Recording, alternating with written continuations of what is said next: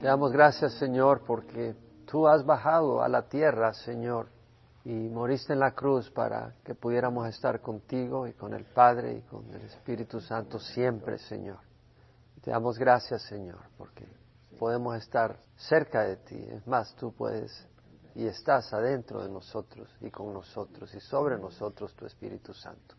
Te damos gracias, Señor, en nombre de Jesús. Amén. Salmo 123 es un cántico de ascenso gradual. Vemos que es un cántico porque ya hemos visto que estos salmos del 120 al 134 eran salmos que cantaba el pueblo de Israel cuando iba a las fiestas religiosas a Jerusalén. Venían de todas partes. Y habían tres épocas principales para las fiestas religiosas. La fiesta de la Pascua, que era en el mes de marzo, abril, seguida por la fiesta de los panes sin levadura y la fiesta de las primicias, todas en la misma fecha. Esa era una ocasión para ir a Jerusalén. La otra era Pentecostés, 50 días después, y después teníamos la fiesta de las trompetas al principio del año civil, en el séptimo año, y estaba seguida por la conmemoración de Yom Kippur, o sea, la celebración del día de expiación, seguida por la fiesta de los tabernáculos, todas en la misma fecha. Entonces tenemos tres fechas principales en que el pueblo de Israel iba a Jerusalén y cantaban estos salmos. Y este es pues uno de esos salmos. Y dice, a ti levanto mis ojos, oh tú que reinas en los cielos. He aquí como los ojos de los siervos miran a la mano de su Señor, como los ojos de la sierva a la mano de su señora, así nuestros ojos miran a Jehová nuestro Dios hasta que se apiade de nosotros. Ten piedad de nosotros, oh Jehová, ten piedad de nosotros, porque muy hartos estamos de desprecio. Harta en extremo está nuestra alma del escarnio de los que están en holgura y del desprecio de los soberbios. Este es un bello salmo. Dice, a ti levanto mis ojos, oh tú que reinas en los cielos. A ti levanto mis ojos. El salmista levanta la mirada para ver a Dios. A ti levanto mis ojos porque Él está más arriba de Él, ¿no? Dios está arriba de uno. Cuando estás caído no busques ayuda de alguien que está caído. Cuando estás en el suelo no busques ayuda de, alguien que está en el suelo. Y parece lógico, ¿verdad? Pero la gente busca ayuda del que está caído cuando está caído, todo el tiempo. De nada sirve buscar ayuda del que está tirado en el suelo. A veces las personas están con problemas de algún tipo y van y buscan a un amigo que está tan emproblemado con ellos y ponen atención cómo resolver las cosas. El cristiano debe ser de ayuda para aquella persona que no conoce al Señor. Y nosotros debemos de ser un ejemplo de que nuestro Dios vive, que nuestra fe no es simplemente un concepto intelectual, no es simplemente doctrina, pero que realmente Dios vive en nuestras vidas y que nos ha levantado del lodo. No quiere decir que somos perfectos, a veces tropezamos, pero nuestro Dios nos levanta. Y podemos dar testimonio de eso. Y debemos de poder dar testimonio de eso. ¿Cómo vas a dar consejería a alguien si tú estás en el lodo y no sabes cómo salir del lodo? Nuestra fe tiene que ser práctica y tiene que ser efectiva. Y podemos decir, ¿sabes qué? En las tribulaciones mi Dios me levanta. Y lo digo a veces los pastores, predicamos y predicamos y cuando pasan crisis los vemos tirados en el suelo. Digo, no, estaba escuchando a John Corson cuando se murió su hija. Ahí estaba predicando al rato. ¿Por qué? Porque tú tienes que mostrar de que tu Dios vive. Tú tienes que demostrar que tu Dios es realmente poderoso. Si no, entonces ¿cómo vas a predicar? Y lo mismo en el lugar de trabajo donde vivimos, tenemos que mostrar que Dios vive. Ahora, vemos acá pues que la verdad, la fuente, el poder viene de Dios y tiene que ser realidad en nuestras vidas. Entonces el salmista dice, a ti levanto mis ojos, oh tú que reinas en los cielos. En la New King James Version dice, you who dwell in the heavens, tú que habitas en los cielos. O la New International Version dice, you who sit enthroned in heaven, tú que estás sentado en el trono en el cielo. O la English Standard Version, New American Standard Version dice, you who are enthroned in the heavens, tú que estás reinando desde los cielos. Y la palabra quiere decir habitar, permanecer, sentarse como quien se sienta en el trono del rey. Entonces, el significado puede ser tú que estás sentado, pero pues porque estás reinando. Entonces a ti levanto mis ojos, oh tú que reinas en los cielos. En las crisis, en los problemas, ¿a dónde buscas consejo? Eso es importante, porque aún dentro de la iglesia no todo el mundo busca consejo en el Señor. Muchas veces el último recurso es la oración, el último recurso. Muchas veces el último recurso es que dice el Señor. Muchas veces el último recurso, bueno, todo me falló, voy a ver si el pastor me da alguna palabra de guía. Pero ya probaste todas tus maneras. ¿A dónde buscamos consejo? Jesús le dijo a los fariseos, ustedes son guías de ciegos. Son ciegos, guías de ciegos, y si un ciego guía a otro ciego, ambos caerán en el hoyo. Es decir, le está hablando a líderes religiosos y los llama ciegos y estaban guiando a gente ciega que estaba buscando ayuda. Algunos buscan consejo en el horóscopo, ¿no? Parece mentira, pero hay gente que fielmente lee el horóscopo a ver cómo le va a ir el día. Y si no, no están cómodos o, que le lean las manos. Hay problemas y quieren salir adelante. Bueno, voy a a que me lean las manos, a que me lean el futuro. O buscan amistades que están más confundidas. Cuando buscas luz y sabiduría para guiar tu vida, para guiar a tus hijos a dónde vas, ¿en quién confías tu alma y tu destino eterno? No la confías en una organización. Yo la había confiado en una organización en mi niñez. ¿Por qué? Supuestamente es la organización que tiene el sello de Dios. No puedes poner la fe en una organización.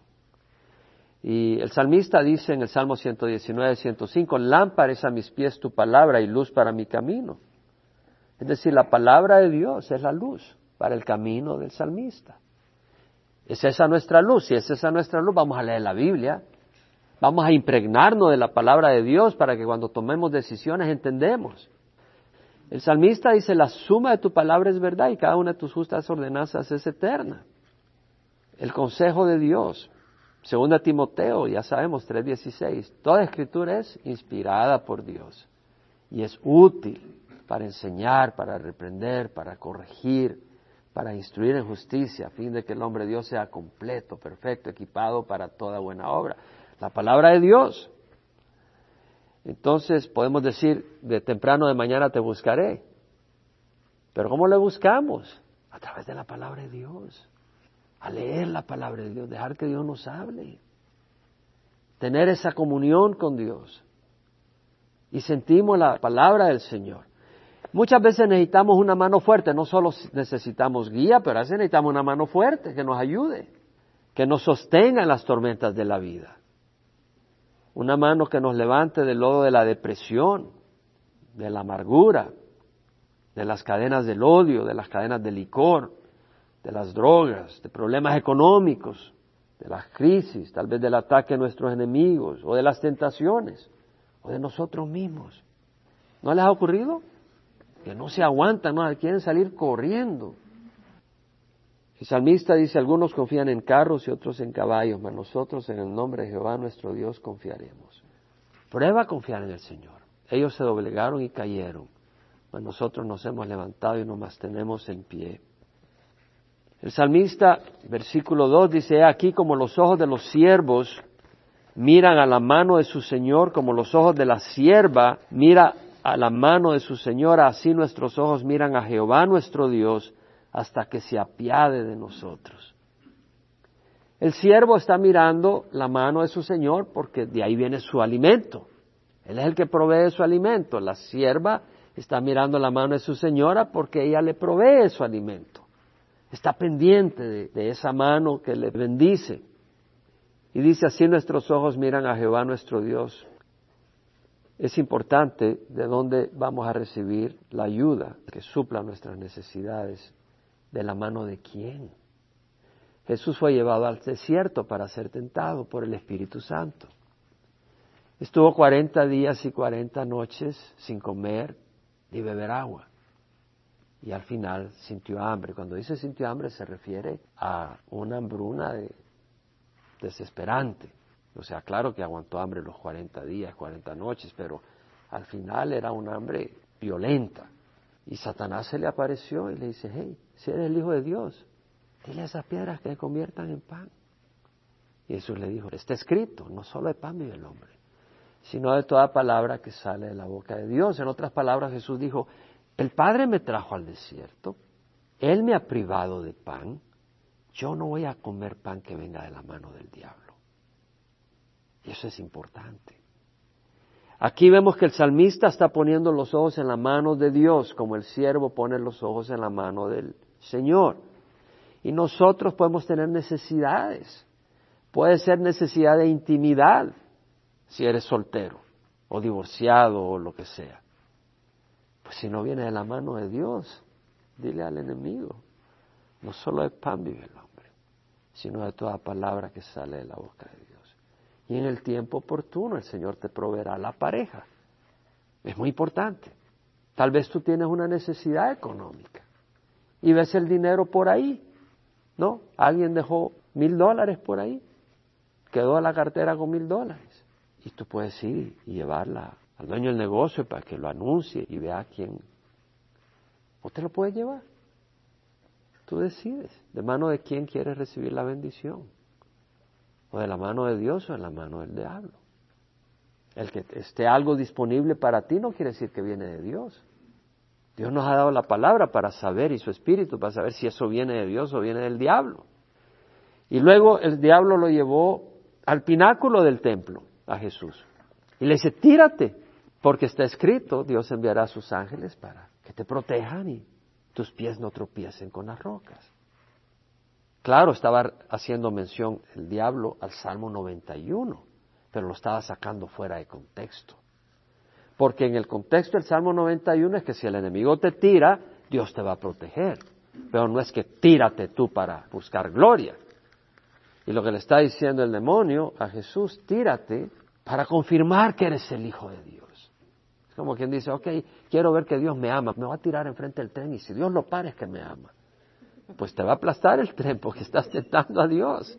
Dios no va a ser tu esclavo para hacerte caso en eso. Y por otro lado, claro, si Jesús se hubiera tirado desde el pináculo del templo, todo el mundo hubiera dicho, wow, no le pasó nada, hubieran aplaudido y hubiera recibido esa gloria. Pero esa gloria no era de acuerdo a la voluntad de Dios. Dios iba a glorificar a su Hijo Jesucristo en su debido tiempo, a la manera de Dios, no a la manera del diablo. Y muchas veces queremos honor y lo recibimos de parte del diablo, porque no es a la manera de Dios. Después de eso, el diablo llevó a Jesús a una montaña muy alta, a un monte alto, y le muestra los reinos del mundo. Le dice, todo esto te daré, y su gloria, todo esto te daré si te postras y me adoras. Y le dijo, vete Satanás, porque está escrito, adorarás al Señor tu Dios y solo a Él servirás. Y el diablo lo dejó y los ángeles vinieron y le sirvieron. En otras palabras, Satanás le dijo, mira, yo soy el príncipe de este mundo. Era cierto. Él era el príncipe de este mundo, un mundo caído. Cuando pecó Adán y Eva, rindió ese reino, el reino de la tierra, a los pies de Satanás. Jesucristo lo rescató en la cruz y él vendrá a tomar posesión. Lo compró pero le estaba ofreciendo Satanás a Jesús los reinos de este mundo sin tener que ir a la cruz. Simplemente arrodíate a mí. ¿Y cuántos se arrodillan a Satanás y hacen la voluntad del Satanás para tener placeres y ventajas y prosperidad? Porque la prefieren a no tener que obtenerla a través de la cruz. Por el Señor dice, si alguno quiere venir en pos de mí, nieguese a sí mismo. Tome su cruz cada día y sígame. El que quiera salvar su vida la perderá, el que la pierda por causa de mí la encontrará. Entonces hay una manera para encontrar abundancia. A la manera del diablo, ahora, pero se va a terminar, se va a corromper, o a la manera del Señor en un futuro. Y es una herencia sin mancha, una herencia que no se pierde, no se roba, y es eterna. Entonces, a nosotros nos toca decidir si de la mano de Dios o de la mano del diablo vamos a recibir. El diablo nos va a ofrecer y Dios nos ofrece. A nosotros nos toca usar sabiduría. El temor a Jehová es el principio de la sabiduría. Los necios desprecian la sabiduría en instrucción. Y vemos acá que dice, ten piedad de nosotros. Ahora, quiero elaborar un poco más en el versículo 2 porque todavía hay enseñanza ahí que quiero compartir. Vemos acá que dice, como los ojos de los siervos miran a la mano de su Señor, como los ojos de la sierva a la mano de su Señora, así nuestros ojos miran a Jehová nuestro Dios hasta que se apiade de nosotros. Es decir, el salmista está dependiendo del Señor, está mostrando su dependencia y ese es un acto de humildad. Reconocer que nosotros dependemos del Señor, reconocer nuestra condición débil, nuestra necesidad de Dios. Ahora, el hombre arrogante es autosuficiente. Yo me logré esto. Yo y mis esfuerzos hicieron esto. El hombre arrogante es independiente de Dios. Algunas personas creen que hay Dios, pero viven como que si Dios no existe. El Salmo 53.1 dice, el necio ha dicho en su corazón, no hay Dios. Es un necio el que dice que no hay Dios. En la presentación de creacionismo menciono a Carl Sagan, que fue un líder en el movimiento evolucionista de la Universidad de Cornell, el que hizo la serie Cosmos. Él ya murió, él era ateo, era enemigo de Dios realmente. Tanto que cuando se estaba muriendo, le dijo a su esposa que no permitiera que ninguna persona cristiana se acercara a su lecho de muerte para que jamás alguien dijera de que él se arrepintió antes de morir. Esa fue su enemistad hacia Dios de ese hombre. Realmente, y él decía que lo que es es lo que ha existido siempre, nunca ha habido alguien que lo haya creado. Él dice, el hombre no puede esperar ayuda de ningún lugar, porque pues no hay nadie que pueda venir a ayudarnos. Es decir, no hay Dios. Es arrogancia. Proverbio 21.4 dice, ojos altivos y corazón arrogante es lámpara de los impíos y eso es pecado. Proverbios 16, 18 dice, delante de la destrucción va el orgullo y delante de la caída la altivez de espíritu.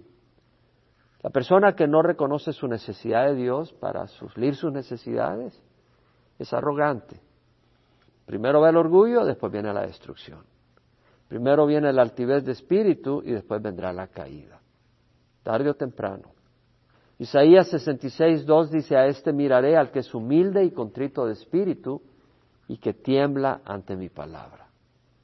O sea, el corazón humilde es el que reconoce su necesidad. Y luego dice, hasta que se apiade de nosotros. Es decir, como los ojos de los siervos miran a la mano de su Señor, como los ojos de la sierva a la mano de su Señor, así nuestros ojos miran a Jehová nuestro Dios, hasta que se apiade de nosotros. Bueno, esto no quiere decir de que Dios está ahí mirándonos pía más fuerte, entonces te voy a ayudar.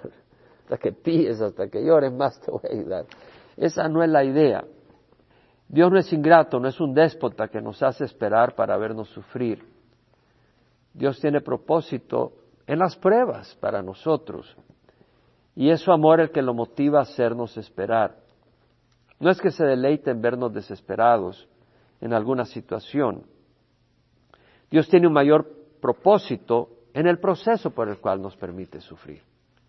Y eso es importante saberlo. Primera de Pedro, capítulo 1, dice el apóstol en el versículo 3, bendito sea el Dios y Padre de nuestro Señor Jesucristo, quien según su gran misericordia nos ha hecho nacer de nuevo. Vemos que es un Dios de misericordia, nos ha hecho nacer de nuevo a una esperanza viva mediante la resurrección de Jesucristo entre los muertos. Tenemos una esperanza viva porque el que es fuente de esa esperanza vive y Él es poderoso para llevarla a cabo. Para obtener una herencia incorruptible. Es una herencia que no se corrompe, es inmaculada, no tiene mancha, no se marchitará, no se envejece. Reservada en los cielos para vosotros. Tenemos un cuerpo glorioso que nos va a dar el Señor. Que sois protegidos por el poder de Dios mediante la fe. Mediante la fe podemos tener acceso a esa esperanza, porque si nosotros decaemos en la fe, ¿qué pasa? Nos hundimos. Tenemos que creer al Señor hasta el final. No podemos creer por seis meses y luego dejar de creer. No llegamos a la meta. Para la salvación que está preparada para ser revelada en el último tiempo, en lo cual os regocijáis grandemente, aunque ahora por un poco de tiempo, si es necesario, seáis afligidos con diversas pruebas. Entonces las pruebas el Señor las permite a sus siervos si son necesarias. Si no son necesarias, no. Y tenemos que confiar en el Señor. Son versículos ya que sabemos de memoria. Proverbios 3, 5, 8. Confía en Jehová con todo tu corazón y no te apoyes en tu propio entendimiento. En todos tus caminos reconócele. En todos tus caminos y Él enderezará tus sendas. No seas sabio a tus propios ojos. Teme a Jehová y apártate del mal. Será medicina para tu cuerpo y refrigerio para tus huesos.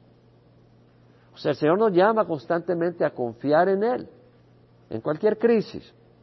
Ahora, versículo 3 y 4 dice, ten piedad de nosotros, oh Jehová, ten piedad de nosotros, porque muy hartos estamos de desprecio. Harta en extremo está nuestra alma del escarnio de los que están en holgura y del desprecio de los soberbios. Ten piedad de nosotros, oh Jehová, ten piedad de nosotros, porque muy harto estamos de desprecio. Harto quiere decir lleno, repleto, saciado, empachado, hastiado, atiborrado, hasta la coronilla, estoy hasta acá, demasiado.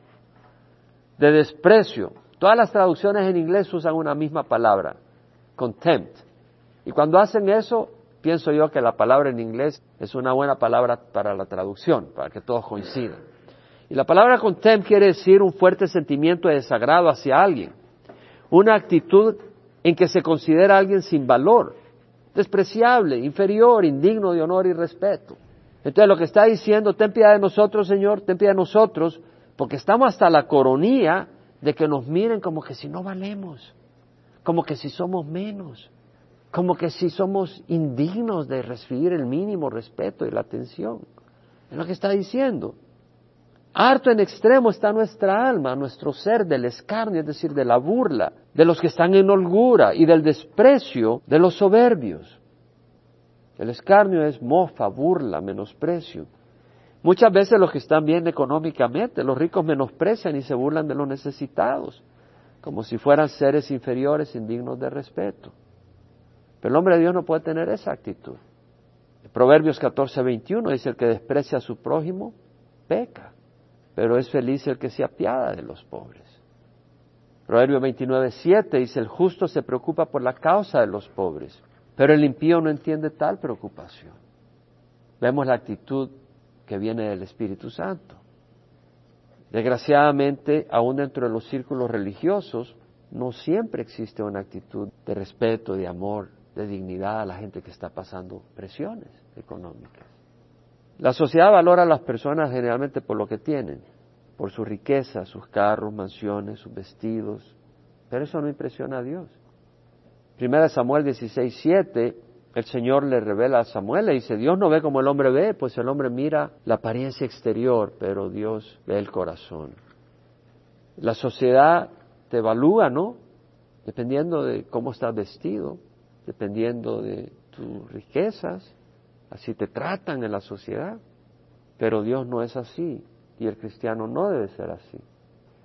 Santiago 2.1.4 dice, hermanos míos, no tengáis vuestra fe en, en nuestro glorioso Señor Jesucristo como una actitud de favoritismo, porque si en vuestra congregación entra un hombre con anillo de oro y vestido de ropa lujosa y también entra un pobre con ropa sucia, y aquí cuando dice un pobre con ropa sucia no quiere decir alguien que es un aragán, un perezoso que no quiere trabajar, sino que alguien que económicamente está mal y su ropa pues no es buena, porque no ha podido comprar ropa buena. Pero entra alguien pobre con ropa pues que no es moderna, nueva, y dice, y das atención especial al que lleva la ropa lujosa. Y decís, tú siéntate aquí en un buen lugar, y al pobre decís, tú estate allá al pie, o siéntate junto a mi estado. ¿No habéis hecho distinción entre vosotros mismos y habéis venido a ser jueces con malos pensamientos? Hermanos míos, amados, escuchad, no escogió Dios a los pobres de este mundo para ser ricos en fe y herederos del reino que Él prometió a los que le aman. O sea que no es bueno cuando en una iglesia dice vamos a poner bancas y si tú das mil dólares te vamos a poner la banca al frente y si das cien pues allá en la quinta línea y si das diez, un poquito atrás, y si no das, pues te andas parado allá en la puerta. ¿No? Hay iglesias que, dependiendo de lo que das, así va a ser la banca y a dónde va a estar posicionada. O en los eventos de alabanza y de adoración traen a grandes intérpretes de alabanza y si pagas 70 dólares, pues puedes estar al frente. Pagas 20 dólares, un poquito más atrás. Sí, y si no tienes, pues no entras, no puedes ir a alabar al Señor ahí. Ese es lo mismo tienes que pagar. Es una comercialización. Pero aquí no estamos hablando de negocio, estamos hablando de hacer separación de la gente. Padre, te damos gracias, Señor, por tu palabra. Señor, tú eres fiel. Tú nos instruyes, Señor, que podamos poner nuestra mirada en tus manos, Señor. Saber, Padre, que tú eres la fuente de bendición.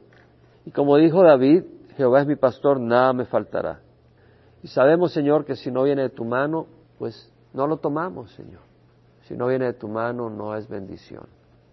Danos ese entendimiento, Señor. Bueno, ya nos lo has enseñado. Depende de que tengamos un corazón que cree o un corazón incrédulo.